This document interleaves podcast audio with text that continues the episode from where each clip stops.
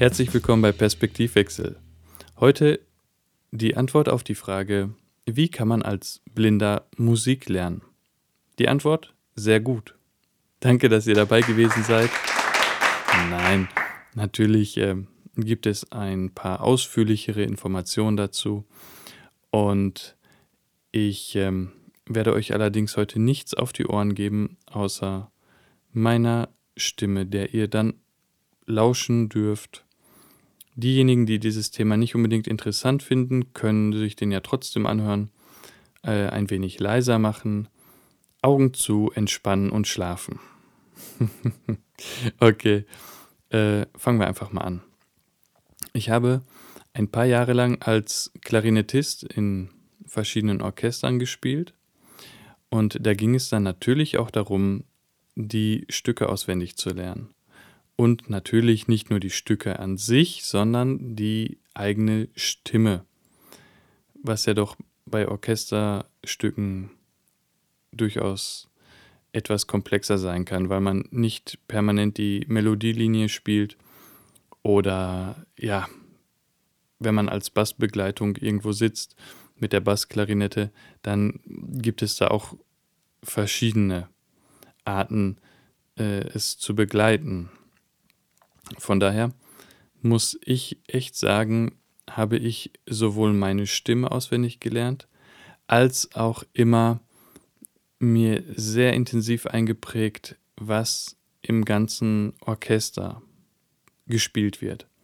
Aus dem einfachen Grund, ich habe ja den Dirigenten nie gesehen und musste mich daher dann am Orchester orientieren. Und damit man sich jetzt zum Beispiel nicht einfach nur an den Trompeten orientiert, musste ich in Echtzeit quasi immer, ja, so eine Art, ja, es war schon eigentlich eher eine Wahrscheinlichkeitsrechnung machen, ähm, weil ich immer ungefähr abgleichen musste, wo ist der Hauptteil des Orchesters. Weil wenn man sich an einer Instrumentengruppe orientiert, kann es sein, dass die zu früh einsetzen und man selber dann natürlich auch. Und das gilt es ja zu vermeiden. Ähm, daher ist das schon immer eine ziemliche geistige Herausforderung gewesen, die Stücke auswendig zu lernen oder so ein Konzertprogramm. Äh, aber war durchaus möglich. Wie habe ich die Stücke denn auswendig gelernt? Ich bin, war und werde wahrscheinlich noch immer so bleiben ein auditiver Mensch. Ich habe mir immer irgendwelche Hörstücke gesucht und ähm, habe damit dann gearbeitet.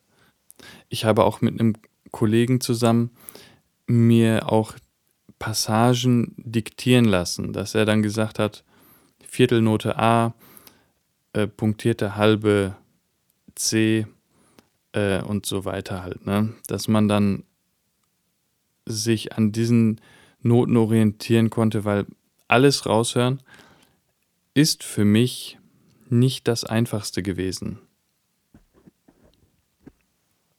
Ich bekomme häufig die Frage, ob ich ein absolutes Gehör habe.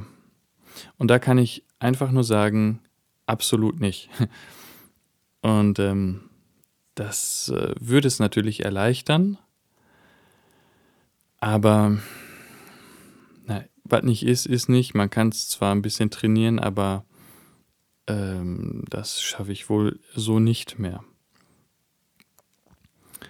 Genau, davon ab, dass es sogar unterschiedlich klingt, wenn man jetzt nur Klarinette nimmt, welche Klarinette gespielt wird oder welche Art von Klarinette gespielt wird. Das hat für mich persönlich immer einen ganz großen Unterschied gemacht und das Abgleichen mit meinen Noten doch manchmal sehr erschwert. Aber okay, das äh, ist allerdings schon Jammern auf hohem Niveau. Hm, es gibt auch die Möglichkeit der Punktschriftnoten. Da hat man dann einfach, so wie Schwarzschriftlesende, auch die Noten halt in Punktschrift. Kleiner Fun fact am Rande. Die Notenschrift ist der Ursprung der Breilschrift gewesen.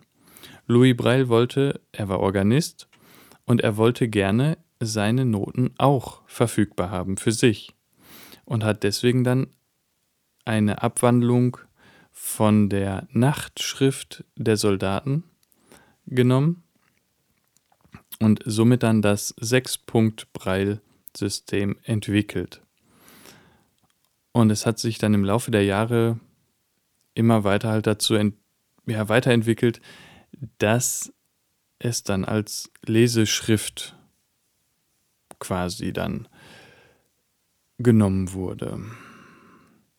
Und äh, wie gesagt, es gibt auch Noten in Punktschrift zu kaufen oder auch Services, wo man Schwarzschriftnoten hinschickt und Punktschriftnoten zurückbekommt. Natürlich gibt sowas auch digital heutzutage, aber das sind alles noch Projekte, die in den Kinderschuhen stecken und auch Übersetzungsfehler sind. Aber hey, das ist nicht so dramatisch und man kann sehr gut damit arbeiten. Ich arbeite nur manchmal mit Punktschriftnoten, besonders wenn es um irgendwelche Jazz-Standards geht oder so oder um Akkordfolgen, dann lese ich durchaus einfach die mal eben in Punktschrift nach. Nur damit ihr mal ein Verhältnis habt, es gibt Bücher mit Jazz-Standards. Ich nehme jetzt einfach mal äh, The Ultimate Fake Book. Ich weiß nicht, kostet glaube ich 23 Euro in Schwarzschrift und ist so ein ja, mitteldickes Ding. Also äh, ich glaube, ein Otto-Katalog ist auf jeden Fall dicker.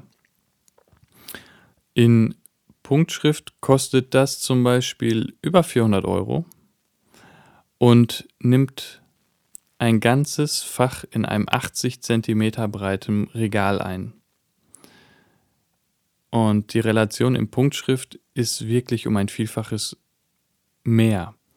Da bekommt der Begriff Taschenbuch eine ziemlich, ja, physische Komponente, weil man schleppt sich da durchaus echten Wolf dran. Ja, ähm, wenn man zum Beispiel auditiv arbeitet und kein absolutes Gehör hat, muss man halt genau hinhorchen und relativ hören, welche Note ist das jetzt, wie groß ist der Abstand zum nächsten Ton, nach oben oder nach unten.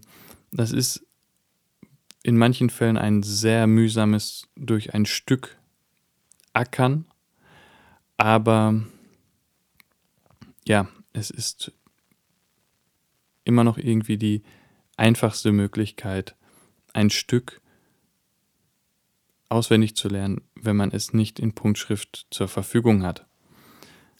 Es gibt auch Programme wie zum Beispiel Transcribe, das ist ein Programm, ich glaube, das gibt es für Mac und Windows.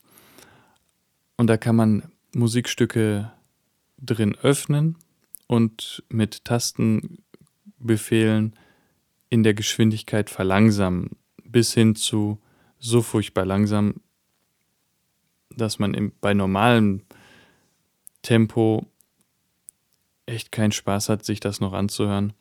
Bei sehr schnellen Passagen macht es wahrscheinlich dann Sinn. Aber ähm, ja, damit kann man ganz gut arbeiten. Für Seelinge gibt es auch noch die Funktion, dass man das Gehörte direkt notieren kann. Aber da äh, habe ich keinen Vertrag mit. Genau. Wenn ihr noch Fragen habt zum Thema Musik auswendig lernen, einfach schreiben und ich beantworte euch die Fragen. Ich will aber noch ganz kurz etwas hinzufügen und zwar beim Spielen mit dem Orchester oder mit einer Combo gibt es ja einfach nur das Feeling miteinander. Weil man hat ja auch, ich sag mal, bei einem Jazz-Trio steht ja auch keiner da mit einem Dirigentenstab und gibt einem irgendwie den Takt an. Ne? Man zählt ein und dann geht's los und dann fühlt man den Rest. Die Kommunikation mit anderen Musikern ist manchmal erschwert, weil ich kann natürlich anderen zunicken, um zum Beispiel zu sagen, ey, komm, jetzt mach du ein Solo. Wenn aber jemand mir zunickt, ja, ist das eine sehr einseitige Unterhaltung. Insofern gibt es da natürlich auch noch Unterschiede zu den Vorgehensweisen, wenn man sehen kann. Gut, das war's dann aber wirklich für heute. Ich wünsche euch noch ein schönes Wochenende und bleibt gesund am Ball und interessiert. In diesem Sinne, schöne Grüße, euer Daniel.